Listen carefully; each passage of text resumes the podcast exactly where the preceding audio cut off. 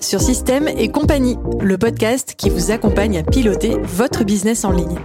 Je suis Sonia Laurembourg et ma mission est d'accompagner les web entrepreneurs à changer d'échelle de business. Ici, vous découvrirez des conseils, des concepts et des réflexions pour reprendre le contrôle sur votre temps et votre activité et structurer et développer votre business en ligne. Bonne écoute Hello hello, j'espère que vous allez bien. On se retrouve pour un épisode avec Guillaume, notre expert gestion de projet et management. Nous avons échangé autour de son quotidien d'intégrateur, slash OBM, slash COO, slash bras droit.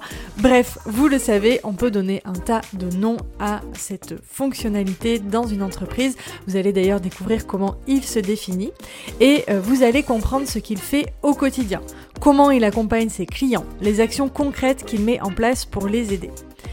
Comme tous les épisodes expertise de cette saison, l'objectif de cet épisode est double. Premièrement, vous faire prendre conscience de votre éventuel besoin de faire appel à un profil tel que le sien pour votre business, mais aussi vous faire découvrir d'une manière plus générale l'aspect business management. Guillaume nous partage des tonnes de pépites dans cet épisode et vous allez pouvoir identifier ce que vous pouvez déjà optimiser ou implémenter dans votre activité. Bonne écoute Hello Guillaume, comment vas-tu? Au top, toujours au top. Toujours au top.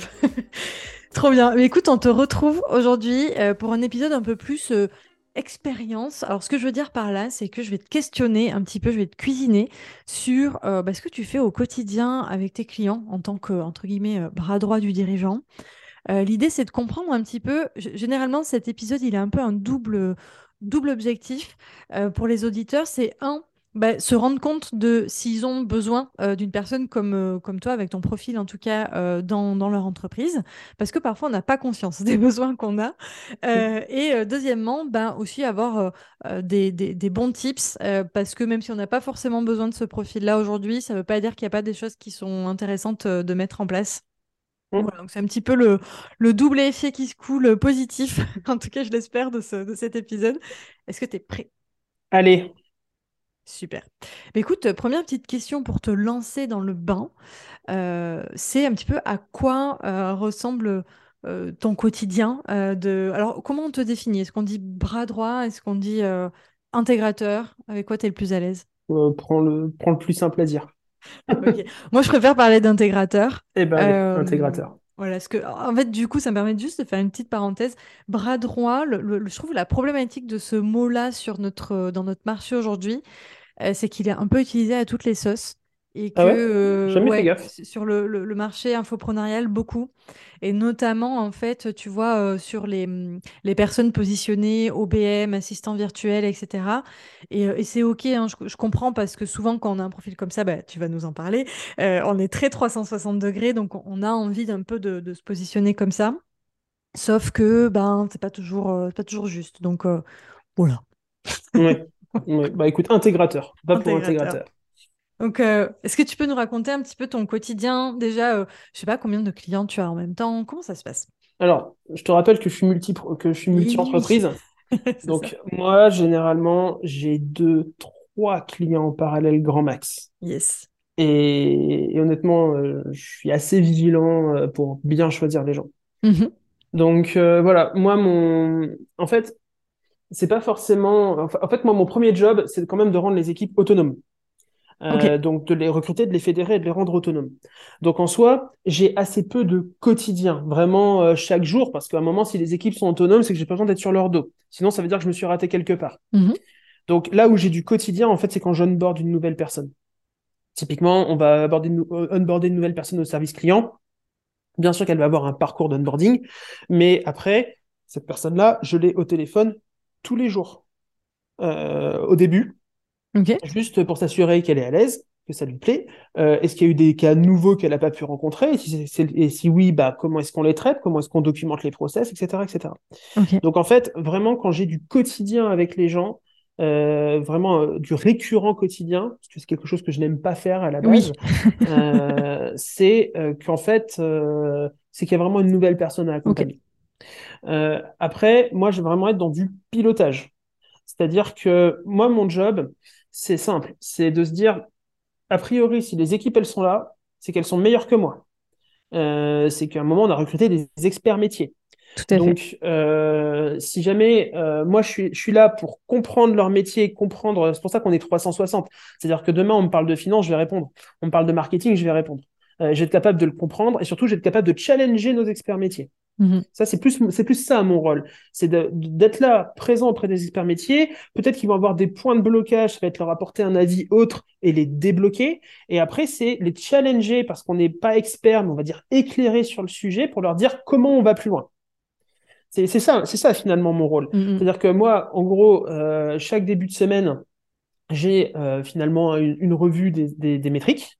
Yes. Euh, une revue de la santé de l'entreprise. Oui. Euh, donc là, ça peut aller sur plein de choses. Hein. Euh, euh, les revues par les, re- les revues de métriques par service. euh, également, alors selon les entrepreneurs avec qui je travaille, parfois j'ai vraiment accès à toute la boîte. C'est-à-dire que j'ai les comptes en banque, Oui. j'ai la totale. Euh, je sais pas si c'est le cas aussi pour toi quand tu travailles avec les entrepreneurs.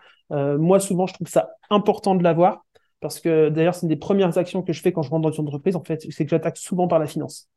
Et, euh, Oui, bah, Et- en fait, disons, euh, je me permets de rebondir. Ouais, la, santé financière, si tu veux, c'est, ça va te donner un petit peu le, le là euh, Oui. pour la suite. C'est-à-dire que si tu n'as pas accès aux, aux finances, c'est OK. Hein, moi, j'ai pas toujours eu accès aux finances euh, avec tous les entrepreneurs, mais euh, disons que si par exemple l'entrepreneur a une idée de projet, etc., donc toi, tu vas être en mesure de, de l'aider sur la priorisation, tout ce que tu veux, mais tu n'as pas, euh, t'as pas accès à peut-être la donnée la plus importante parce que si ça se trouve, il va se cracher avec cette idée parce qu'en fait, c'est pas là qu'il faut aller financièrement. Il faut peut-être plutôt aller chercher de la trésor, faut peut-être, enfin bref. Mmh.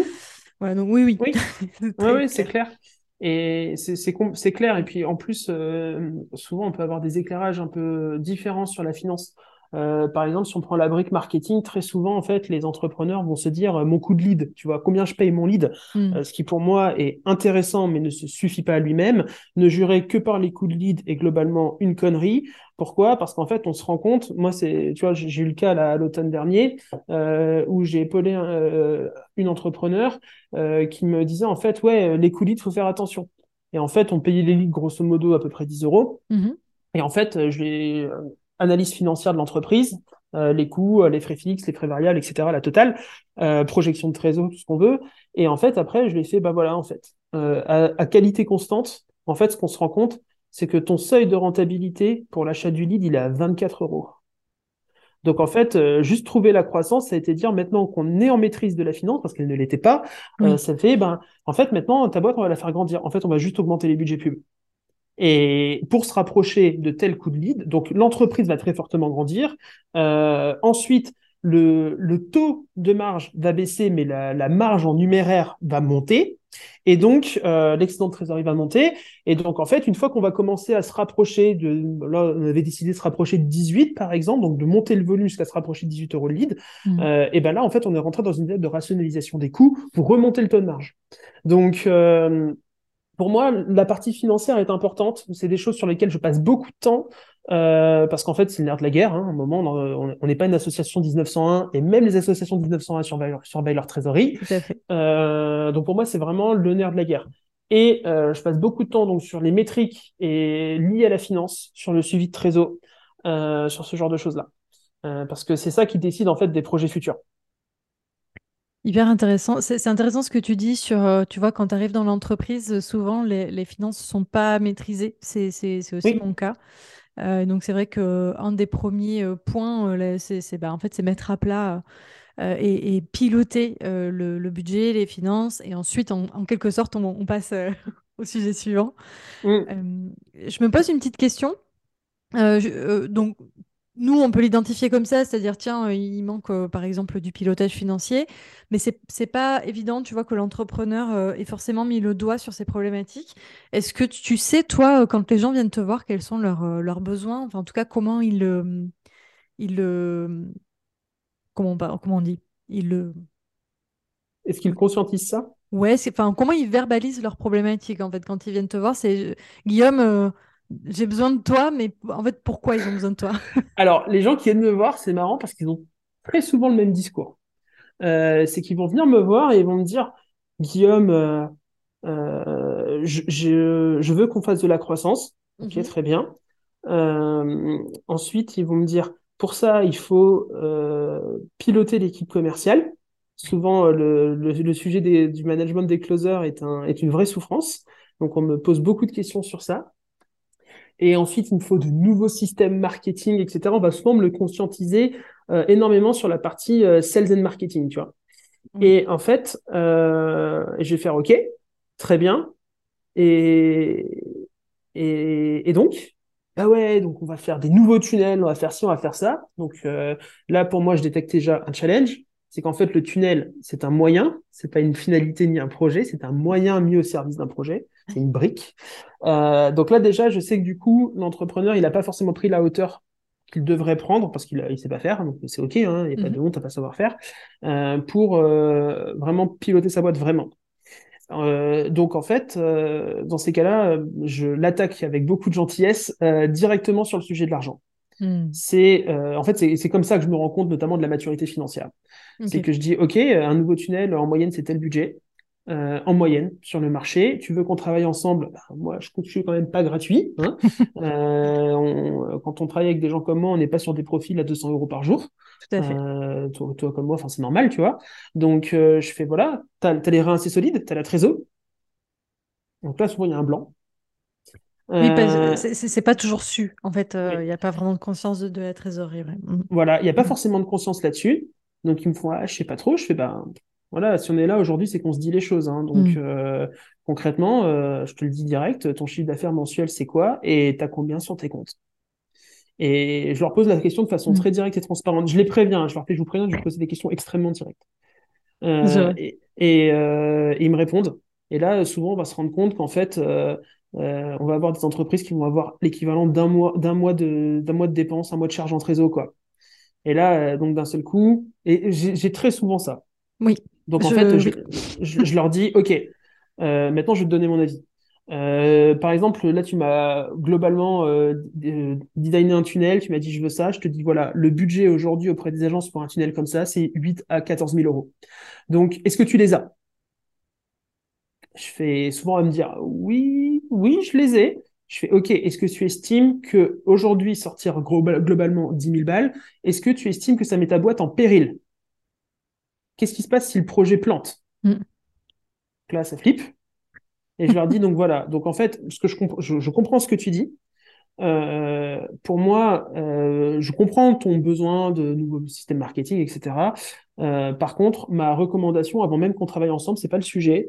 Je te dis ça avec beaucoup de gentillesse. Et ma recommandation, c'est qu'on va commencer par voir quel projet tactique ponctuel on peut mener pour te créer un pic de trésorerie qui va pouvoir permettre de subventionner la croissance.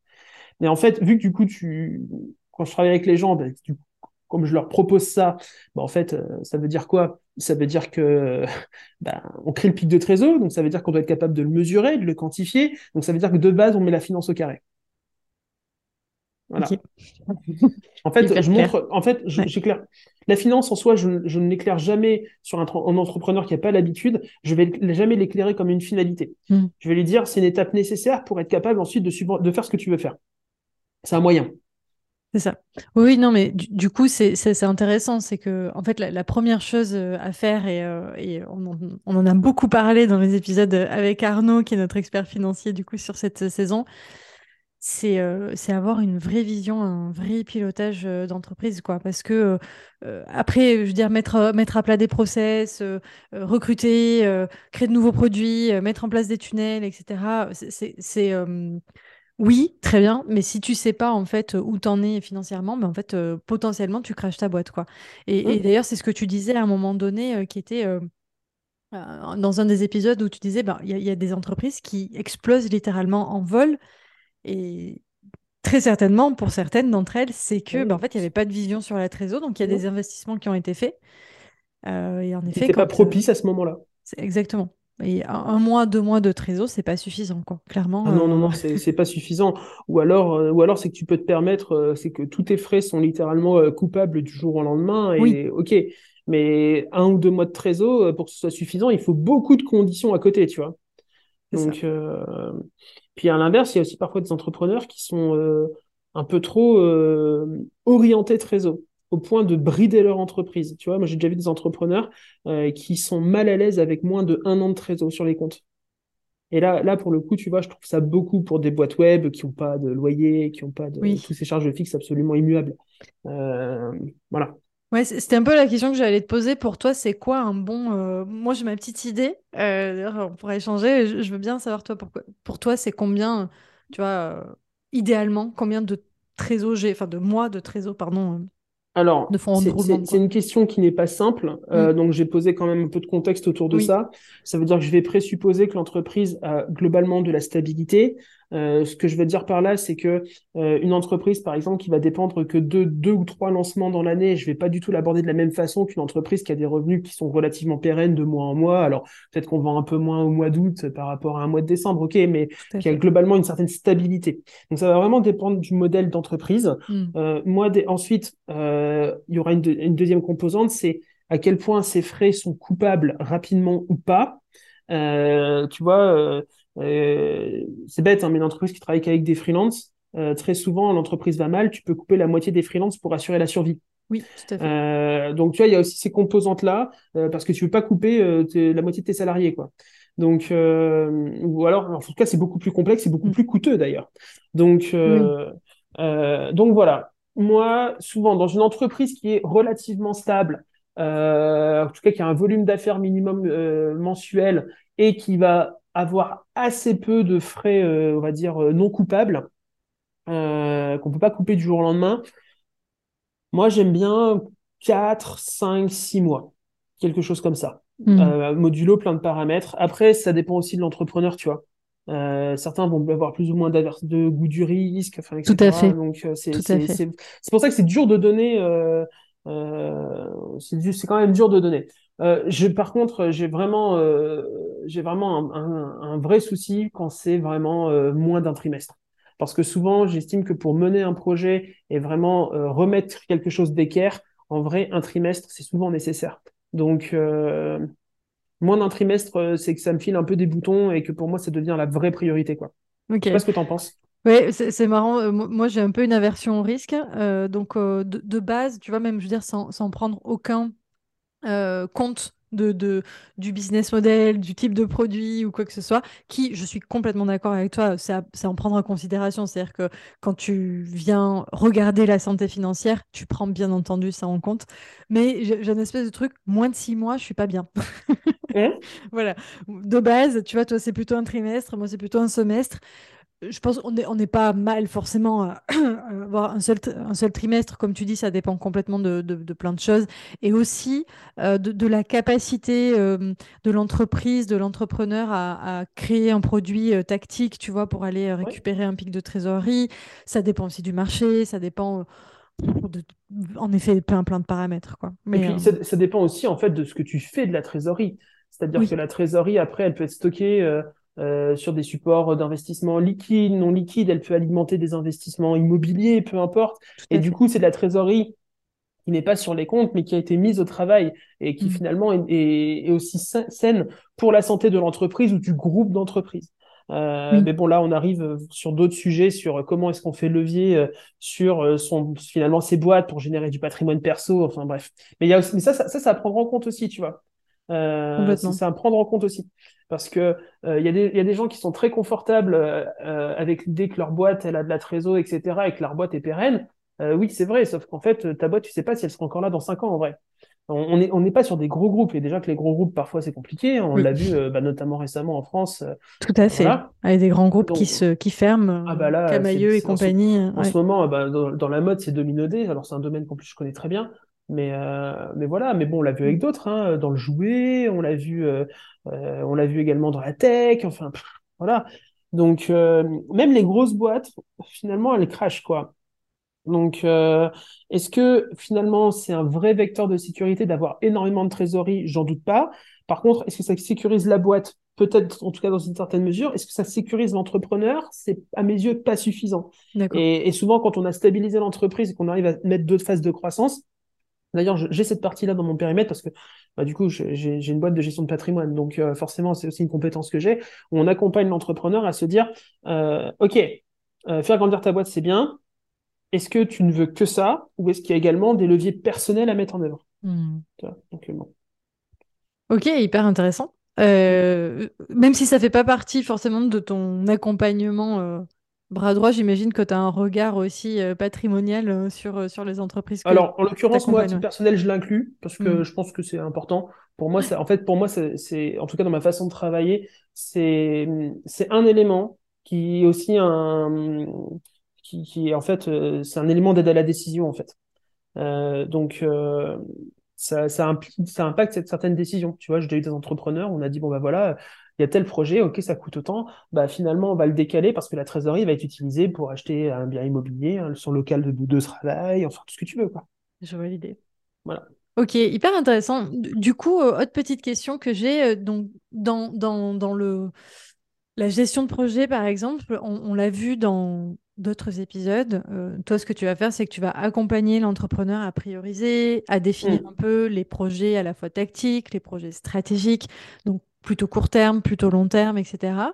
Est-ce qu'il y a d'autres choses que tu fais à ce niveau-là? Il Comment tu accompagnes euh, ce côté projet? Alors en fait, les, projets, euh, les projets qui sont vraiment stratégiques pour l'entreprise, je vais les mener. C'est-à-dire que là, pour le coup, c'est moi qui vais vraiment animer directement les équipes. Euh, dès qu'en fait, dès qu'on va avoir des projets qui vont être transverses, euh, là pour le coup, c'est en général c'est moi qui anime ces projets-là. Euh, je peux pas tous les faire parce que voilà, mais dès qu'on arrive sur des sujets un petit peu critiques, on, y arrive. on en avait déjà parlé hein, très brièvement, tu vois, quand on a eu nos systèmes de paiement qui ont volé en éclats oui. chez un entrepreneur, ça c'est un projet que j'ai mené. C'est-à-dire que, pour faire très simple, ce qui s'est passé, c'est que du jour au lendemain, il n'y a même pas eu d'avertissement, il n'y a pas eu ça. C'est-à-dire qu'en fait, du jour au lendemain, bon, ben, on connaît tous le, euh, le processeur de paiement Stripe sur Internet. Hein. Je pense qu'on s'en est tous servis euh, plus ou moins euh, régulièrement. Et en fait, du jour au lendemain, Stripe a dit on arrête de travailler avec nous, avec vous. Euh, donc bon, là, clairement, là, tout s'arrête quoi, parce que ça veut dire qu'en fait, l'entreprise perdait 90% de, son, de sa facturation. Et là, et, alors, c'était, euh, c'est intéressant de creuser un peu, tu vois, la, gestion de risque, parce que je pense que ça peut être euh, dire, intéressant pour les personnes qui nous écoutent de se dire, OK, la gestion de risque, quand je suis accompagnée euh, avec un intégrateur, ça ressemble à quoi? Là, concrètement, c'était quoi? C'était pendant un lancement? C'était. Alors, oui, en fait, bon, là, là en l'occurrence, l'entrepreneuse a un lancement par mois, en plus de ventes régulières. Donc, c'était bien sûr pendant le lancement du mois, hein, évidemment. C'est-à-dire qu'en fait, on a Stripe qui ferme, le lancement avait lieu le dimanche, et globalement, on a Stripe qui nous ferme le jeudi à à peu, près 17h, quoi. D'accord. Donc là, là c'est vénère. Hmm. là, là c'est vénère. donc il y avait des ventes régulières, tout arrêté. On avait des clients en abonnement ou hmm. également en paiement en plusieurs fois, en paiement échelonné. Tous les abonnements arrêtés. Euh, donc là, vraiment, l'entreprise ne rentre plus un euro. Euh, donc ça veut dire qu'en fait, ça met par terre aussi ton, ton, ton prévisionnel de trésor.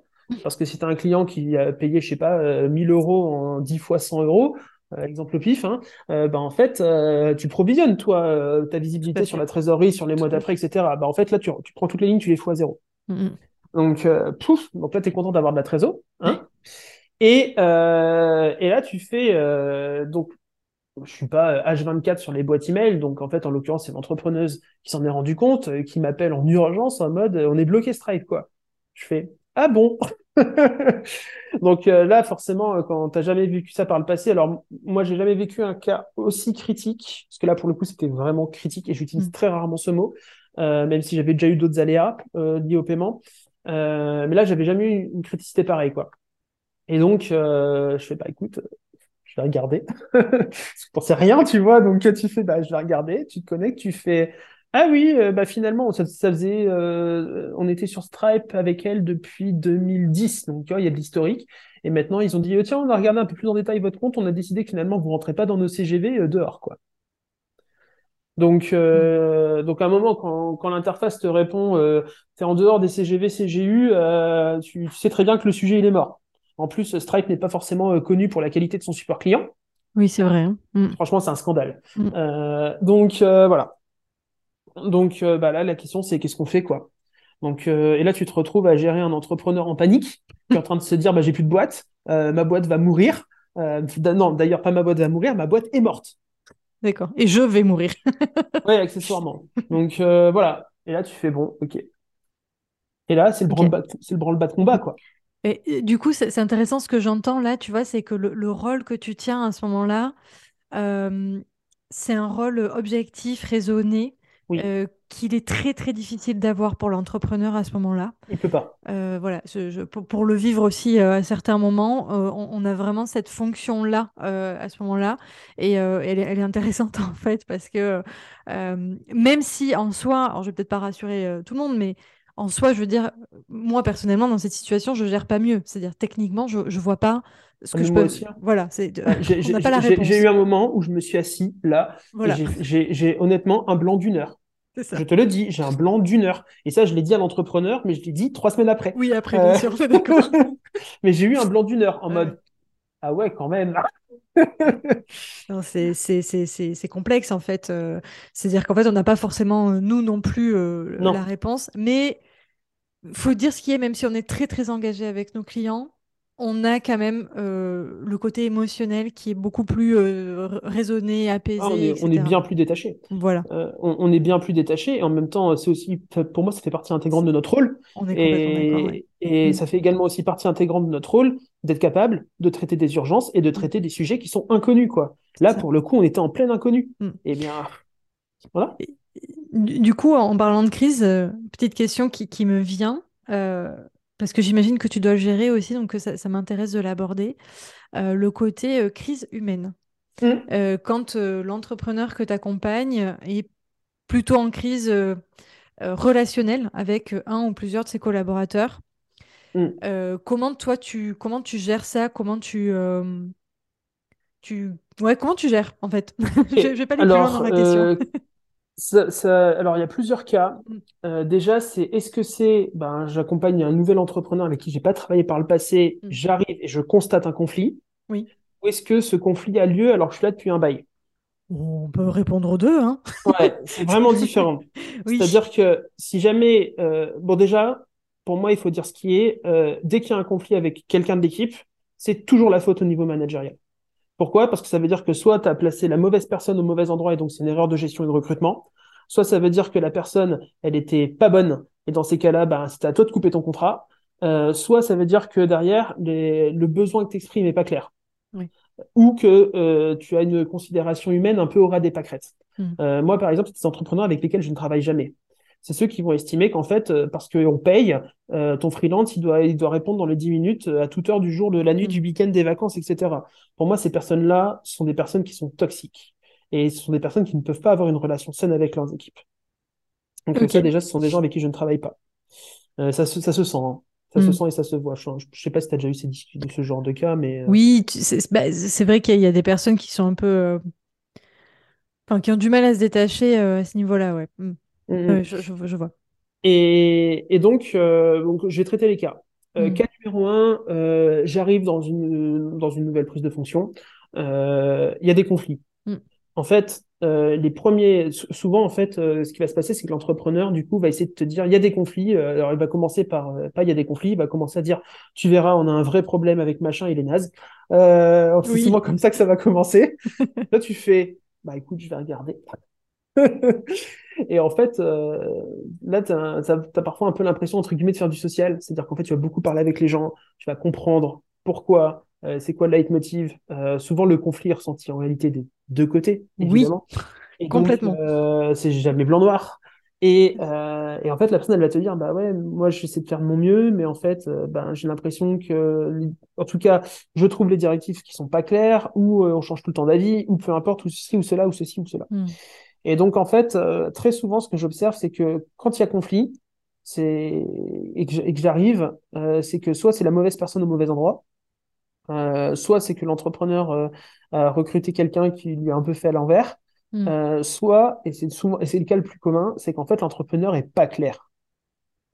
Oui, c'est un problème de communication, de transmission. Hmm. C'est un problème d'info. Et, ou alors, ça veut dire qu'on pilote les équipes euh, euh, la petite journée à, petit, à coup de petits messages WhatsApp, et, etc. et, qu'en fait, derrière, on, du coup, on perd la vision globale, quoi. Et euh, tiens, il y a machin, ah, tiens, fais ceci, cela. Et donc, forcément, le freelance, il va être là, il va aller faire le truc qu'on lui a demandé en urgence, alors qu'en fait, il est sur une autre chose. Du coup, il y a des sujets qui traînent, la pile, ça, la pile s'amoncelle, enfin voilà. Donc, souvent, quand j'arrive et qu'il y a un conflit, c'est déjà reclarifier les attentes, reclarifier la situation, euh, voir déjà si tout le monde est encore, euh, alors c'est pas des questions directes, hein, mais voir si tout le monde, les gens peuvent encore travailler ensemble ou si vraiment mm. c'est rédhibitoire. Parce que dans ces cas-là, il faut couper le contrat. Enfin, c'est dur, hein, mais si c'est rédhibitoire, à un moment, faut arrêter, quoi. C'est ça. Voilà. Et, euh, et voilà. Quand euh, quand il y a conflit, euh, alors que je suis là depuis un bail, c'est différent. Euh, et là, je pars du principe que c'est intégralement ma faute. Euh, pourquoi? Ça veut dire que soit euh, l'entrepreneur finalement n'était pas suffisamment en confiance avec moi et que donc du coup, alors j'ai jamais eu le cas pour l'instant, mais c'est comme ça que je le, je, je le prendrai, je le prendrai pour moi, ça veut dire que j'ai pas suffisamment réussi à créer la confiance au point qu'il est capable, qu'il soit capable de me dire attention par rapport à tel poste, tel périmètre, je commence à monter en frustration et du coup, bah, tu remplis le vase, à un moment, ça, déborde. Euh, donc ça, je le prendrai pour moi. Euh, et, euh, et sinon, ce qui se passe, c'est que, encore une fois, on va, on, va, on va boucler sur les sujets de clarté, quoi. Mais pour moi, honnêtement, dans ces cas-là, je pars du principe que si jamais je suis là sur un bail, c'est vraiment 100% ma faute. que d'ailleurs, que ce soit des litiges avec l'entrepreneur ou entre personnes de l'équipe, parce que ça aussi, ça arrive. Et, et, là, ça, c'est un vrai point de vigilance, c'est parce qu'en fait, ça, c'est, pour moi, c'est le propre des équipes de freelance. C'est que, et ça, c'est très bien, c'est qu'en fait, les équipes de freelance, tout ce qu'ils veulent, c'est prendre du plaisir dans leur taf et stabiliser leur contrat. Mm-hmm. Donc, euh, ça veut dire que, en fait, quand tout va bien, bah, pour eux, c'est super. Ils ont de la visibilité, ils sont contents, ils sont à l'aise, ils sont en confiance, etc. Et euh, quand je commence à avoir des clashs entre mes freelances, en fait, ça veut dire que en général, il y a un cadavre dans le placard. Euh, le fameux. le fameux cadavre dans le placard. Qu'est-ce que ça veut dire? Par exemple, ça va être souvent le cas quand la communication est pas fluide entre le marketing et la pub. Hmm. Euh, euh, ça va être l'éternel et le closing aussi. Ça va être ah les leads sont trop chers. Ouais, mais c'est toi qui c'était landing qui convertissent mal et le closer derrière qui va dire vos leads sont pourris. Euh, voilà. C'est ça, ils sont pas, ils sont pas chauds, vos leads. ouais, c'est ça, vos leads sont pas chauds. ok. Donc, euh, là, souvent, quand on a ce cas-là, en fait, ce que j'ai observé en creusant, c'est qu'en fait, je me rends compte que euh, souvent, il y a l'un des trois qui va un petit peu euh, masquer son incompétence en rejetant la balle sur les autres une fois, deux fois, trois fois, et qu'en fait, c'est passé sous le tapis, et qu'à un moment, les autres, ils en ont marre, ils montent en frustration, quoi et à un moment, ça pète. C'est ça que j'observe. Donc euh, là, en fait, ça permet de flaguer un point de compétence. Le, cadavre est là, quoi. Ouais, le cadavre est là. un manque de compétence. Ok. Voilà. Euh, en tout cas, c'est ça, par contre, j'ai déjà eu à le gérer. Mm. Mais. Euh... Ok, hyper intéressant. En, gros, dans la première situation, qui est celle que qu'on vit souvent quand on est euh, quand on a le profil intégrateur, parce que c'est aussi souvent pour ça qu'on nous appelle. Oui. Euh, gestion de, de, conflits, en tout cas problématiques managériales. Euh, en fait, ouais, la, réponse, enfin, comment dire, nous, on fait, tu fais office d'intermédiaire. Ouais. Et, en fait, du coup, c'est ça, ça a ce côté. en fait, un juge de paix, en fait. Voilà, c'est ça. T'arrives, t'es neutre. Et euh, ça peut arriver en effet euh, à, posteriori euh, sur, bah, sur du long terme. Hein, les conflits, ça peut arriver. C'est vrai mmh. que en fait, ça va surtout être une question entre guillemets de, de management dans le sens où tu n'as pas su déceler à un moment donné qu'il il y avait justement un truc qui était un fruit qui était en train de pourrir. Mmh. alors attention, quand je dis fruit qui pourrit, c'est pas forcément un collaborateur qui est en train de, de tout bousiller, hein, c'est pas du tout ça, mais euh, ça peut être, comme tu dis, une frustration, ça peut être euh, finalement un projet dans lequel euh, la personne s'épanouit moins, ce genre de choses. Et c'est vrai que quand tu manages un petit peu, c'est vraiment des choses qui sont importantes à déceler. Est-ce que toi, tu as mm, des, des, systèmes, des choses que tu mets en place justement pour déceler ce, ce genre de choses? Comment tu fais? Alors, euh, je, vais te répondre. Juste avant, je reviens sur un truc que tu as dit euh, par rapport au fruit et un collaborateur mm. qui pourrait mm. finalement un peu s'aborder ce qui se passe. Mm. Euh, souvent, on va entendre ah, mais lui, il coûte cher, il est nul, machin, etc.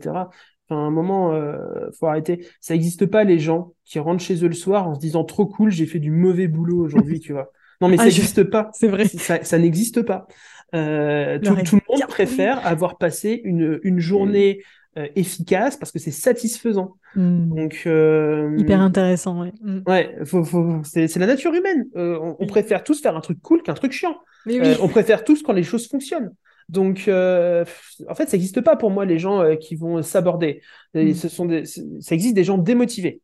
C'est pas pareil. Donc, donc voilà. Euh, alors, comment est-ce que euh, on, identifie ça? Euh, Et qu'est-ce qu'on fait pour l'éviter aussi? Pour moi, c'est hyper important que les périmètres soient clairs. Tu vois, j'en avais parlé brièvement. Moi, j'utilise beaucoup ce qu'on appelle le racisme, c'est-à-dire qu'en gros, sur chaque brique projet, on définit le rôle des gens. C'est qui est responsible, qui est responsable du projet. Donc, en gros, c'est lui qui doit faire en sorte que le projet aille au bout. C'est sa responsabilité qui est accountable. Là, pour moi, ce sont vraiment des gens qui seront actifs dans les projets, qui mhm. vont exécuter des choses, qui vont faire des choses un peu comme ça. Ensuite, qui est consulted. On prend son avis et éventuellement on en tient compte. Et ensuite, qui est informé. Pour info, il s'est passé ça et on fait ça.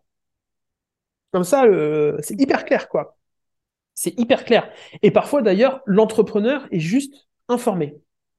Euh, et, ça, ça les frustre hein, au début.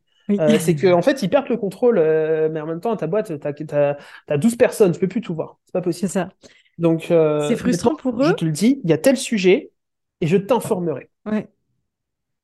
Mais au bout d'un moment, il y a, y a, du plaisir. Hein. Ouais.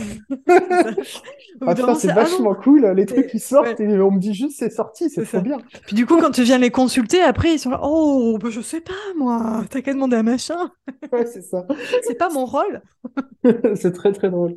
Donc euh, voilà, donc à chaque fois, euh, c'est le leader, les, les, gens qui vont travailler vraiment en exécution, les gens dont on va prendre l'avis parce qu'on estime que c'est pertinent, et euh, les gens ensuite qui vont être informés des avancées. Euh, pour moi, ça c'est hyper important parce que ça définit en fait le, le, périmètre, hein, ça définit le cadre de chacun. Et d'un seul coup, là, t'évites beaucoup de conflits. Euh, t'évites beaucoup, beaucoup, beaucoup, beaucoup de conflits. Et puis ensuite, euh, et c'est notamment euh, important dans les boîtes qui ont cette culture du remote, c'est en fait, on doit favoriser l'interaction entre les gens. C'est-à-dire que moi, je, je, passe, en fait, pour moi, une partie de mon job, c'est finalement de, de tuer mon job et de me rendre dispensable. Donc, euh, les gens qui ont besoin d'une info et qui passent par moi, euh, je, enfin, je, leur casse les couilles, quoi. Euh, je leur dis, mais pourquoi tu me poses la question? Tu sais que machin, il sait. Pourquoi tu ne vas pas lui poser la question? Ah bah ouais, mais non, parle-lui en fait. moi, si tu, si tu viens me voir, c'est il faut qu'il y ait une vraie raison. Tu viens me voir en cas de blocage ou en cas de validation. Mmh. Par contre, ne viens pas me voir pour un sujet opérationnel où tu sais que les autres savent mieux que mmh. moi. Donc, euh, et en fait, on force l'interaction entre les gens. C'est hyper important. Parce qu'en plus, quand tu forces l'interaction, ils, vont interagir. Et du coup, si l'interaction est pas fluide, là, tu le sauras. Parce que là, bah écoute, je reviens de voir, euh, j'arrive pas à avoir des nouvelles de machin, quoi. Est-ce que tu sais s'il est en congé? Ah oui, hyper, hyper intéressant. Hmm. Non, non. En fait, euh, moi, moi j'aime bien pousser le côté bah, social de l'être humain. Oui. et, ça, ça marche. Ça, ça marche. et parfois, tu, tu, le forces entre eux, et ensuite, tu le, et ensuite, tu le forces aussi euh, au niveau bah, des, des, des, bilans, hein, euh, des bilans euh, hebdo, bi-hebdo, enfin, Tout à fait. bimensuel, etc. Quoi. voilà, c'est-à-dire qu'il faut absolument créer l'interaction entre l'équipe. Parce qu'en en fait, quand les gens ils ont l'habitude de se parler, en fait, il n'y a plus de non-dit. Il y en a beaucoup moins. Et donc, forcément, c'est plus fluide. Donc, euh, quand les gens ont l'habitude de se parler, ils vont se parler quatre fois sur 10, quatre fois, quatre fois sur 5 pour un projet, pour un sujet cool, puis une fois sur 10, bon là par contre, euh, t'es chiant, euh, m'oublie pas quoi. D'un seul coup, ça passe mieux. Parce qu'il y a quand même quatre interactions sur 5 qui sont bonnes et il y en aura une qui sera un peu plus challengeante. Mais bon, du coup, c'est quand même que une sur 5. Complètement. Hyper intéressant. Merci du coup pour ton retour là-dessus. c'est intéressant ce côté. comment dire déjà le, le concept raci que tu que tu c'est même pas que tu utilises en tout cas, mais c'est un peu le, la philosophie euh, que, que, hmm. tu emploies un peu à tous les niveaux. Ah, parfois je le formalise, hein, vraiment. Ok. Donc, ok, ok. Euh, oui, enfin en fonction. Mais, mais en tout cas, ça évite. Je l'ai pas inventé. Hein, c'est hmm. bon, très anglo-saxon, mais je l'ai pas inventé. Hein, donc, euh, voilà. ça permet d'éviter un bon nombre de, de conflits. Hmm, Hyper intéressant. Ok, écoute, j'ai une ou deux petites questions euh, qui, qui, me restent. Ouais, dis-moi. Et puis, euh, on, va finir là-dessus, euh, justement pour se rendre compte un, peu de, entre guillemets, quotidien. J'ai compris qu'il n'y a pas de quotidien. Mais ben, en gros, qu'est-ce que tu fais concrètement? Le métier d'intégrateur n'est pas toujours très tangible. On a un peu de mal à se rendre compte, même si voilà, ça fait déjà une petite heure qu'on en parle, mais en gros, c'est quand tu arrives, globalement, alors je sais qu'il n'y a pas de règle, mais si tu devais faire une moyenne de tout ce que tu connais, combien de temps euh, tu restes dans l'entreprise, si on part du principe qu'en gros, quand tu arrives, c'est le chaos, euh, et que quand tu repars, euh, on a structuré, assaini, managé, recruté, mis en place les systèmes. Et donc, soit tu repars sur une nouvelle boucle avec l'entrepreneur, mais bon, après ça c'est votre tambouille. Mais en tout cas, entre voilà ce, moment de chaos et ce moment un petit peu plus lisse. Ok. ouais. Bosser avec un intégrateur, euh, quand il y a un vrai sujet d'intégration, parce que parfois les entrepreneurs imaginent aussi qu'ils ont besoin d'un intégrateur alors que c'est pas le cas. Tout à fait. Euh, en supposant qu'il y a un vrai besoin, pour moi, je trouve qu'à moins de six mois, ça vaut pas le coup, parce que l'intégrateur, il a aussi besoin de prendre ses marques. Mm. Euh, l'entrepreneur va dire t'inquiète, je vais t'expliquer ma boîte. Et puis en fait, on se rend compte que l'entrepreneur, il explique pas bien la boîte, qu'il y a les mm. choses qu'il conscientise et les choses qui ont lieu vraiment. Et c'est tout à fait normal. Euh, donc euh, pour moi, il y a, il y a au moins six mois de boulot. Euh, de toute façon, en général, s'il n'y a pas six mois de boulot, c'est qu'en fait, ça vaut pas le coup de me payer. Hyper intéressant. Merci pour cette réponse euh, très claire. Et après, on peut travailler. Alors, une fois qu'on a atteint les premières milestones, euh, on peut travailler par période de 3-4 mois. Moi, j'aime bien parce que c'est vraiment là où on peut lancer des projets, hmm. des projets qui ont un petit peu d'envergure, quoi. parce qu'on n'est quand même pas des profils qui sont euh, gratuit. Mm. Donc, euh, il faut pas que ce soit pour, euh, il faut pas qu'on vienne pour lancer des projets de commodité en fait. sinon, c'est pas rentable pour l'entreprise. Et, et, même nous, ça, ça, nous gonfle en fait en général. Moi, dès que je trouve que les projets manquent d'ambition, en fait, je dis, bah, en fait, je suis pas la personne taillée pour. parce qu'en fait, tu vas, tu vas surpayer un moyen. Enfin, il n'y a pas de, il a pas de raison en fait. Donc, mm. donc voilà. Euh, pour ça, moi, sur des projets qui commencent vraiment à demander euh, 3-4 mois, euh, je trouve ça bien.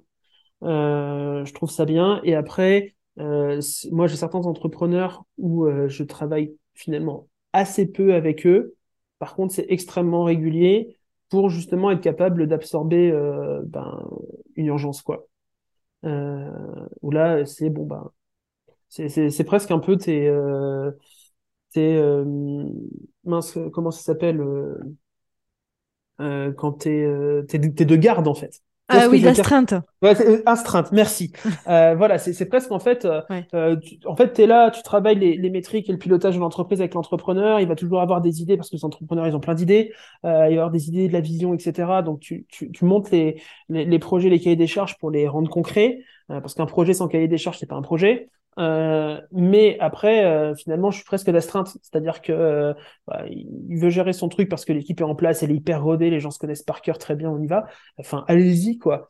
et puis ensuite, si un aléa par contre arrive, là, là, je dois être capable de me rendre dispo très, très, très, très rapidement. Ok, ça faisait partie des questions que j'allais te poser justement. Comment, enfin, de quelle manière tu es présent, à quel, à quel niveau et à quelle fréquence? En fait, j'imagine que quand tu commences la collaboration, euh, tu as quand même un travail un peu plus intense, bah, déjà parce qu'il y a la compréhension, peut-être la mise en place d'outils de pilotage, etc. Donc euh, ça, ça prend du temps, c'est presque opérationnel finalement. Oui. Euh, voilà, tu es, clairement sur le terrain, et puis après, une fois que ça roule, si, en, gros, si tu as bien fait ton travail, tu pas besoin d'être là et tu es là à des moments clés pour, pour comment dire, être présent pour l'entrepreneur quand il a des questions, quand il a envie de faire un peu de stratégie, ce genre de choses. quoi.